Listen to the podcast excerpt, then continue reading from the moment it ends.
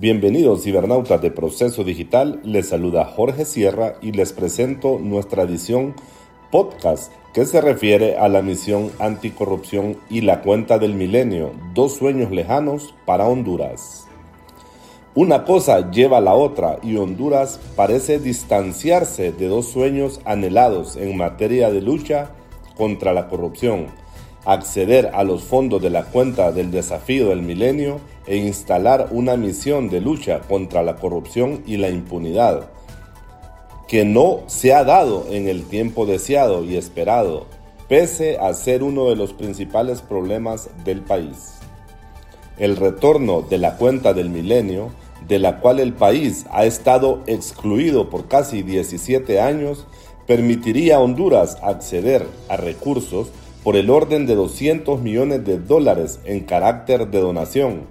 pero al no cumplir algunos indicadores, entre ellos el control de la corrupción, el país quedó fuera de un nuevo compacto luego de evaluar el primer año de la gestión de la presidenta Xiomara Castro.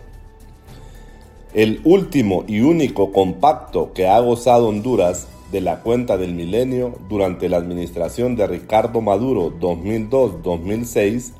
fueron recursos que permitieron concluir la carretera CA5 que conduce al norte del país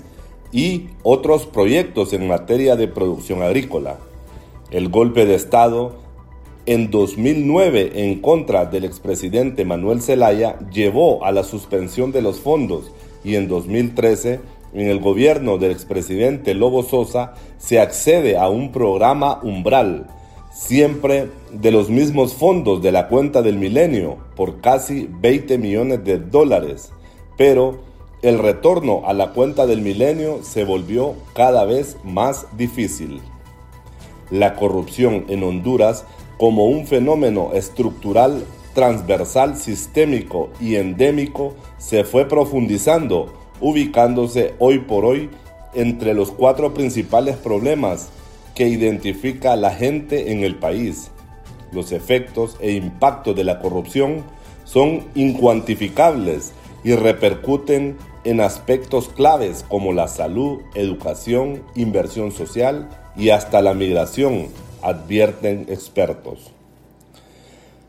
Con la asunción del gobierno de la presidenta Castro, las expectativas para retornar a los beneficios de la cuenta del milenio fueron altas los mismos funcionarios del gabinete de gobierno aseguraron que Honduras entraría a un nuevo compacto a partir de este año,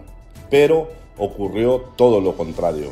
Honduras volvió a salir aplazada por no cumplir 8 de los 20 indicadores con los que se mide a los países que serían beneficiados. Uno de los indicadores incumplidos fue el control de la corrupción, a lo que se suma lo relacionado con el debilitamiento del Estado de Derecho. De esta suerte,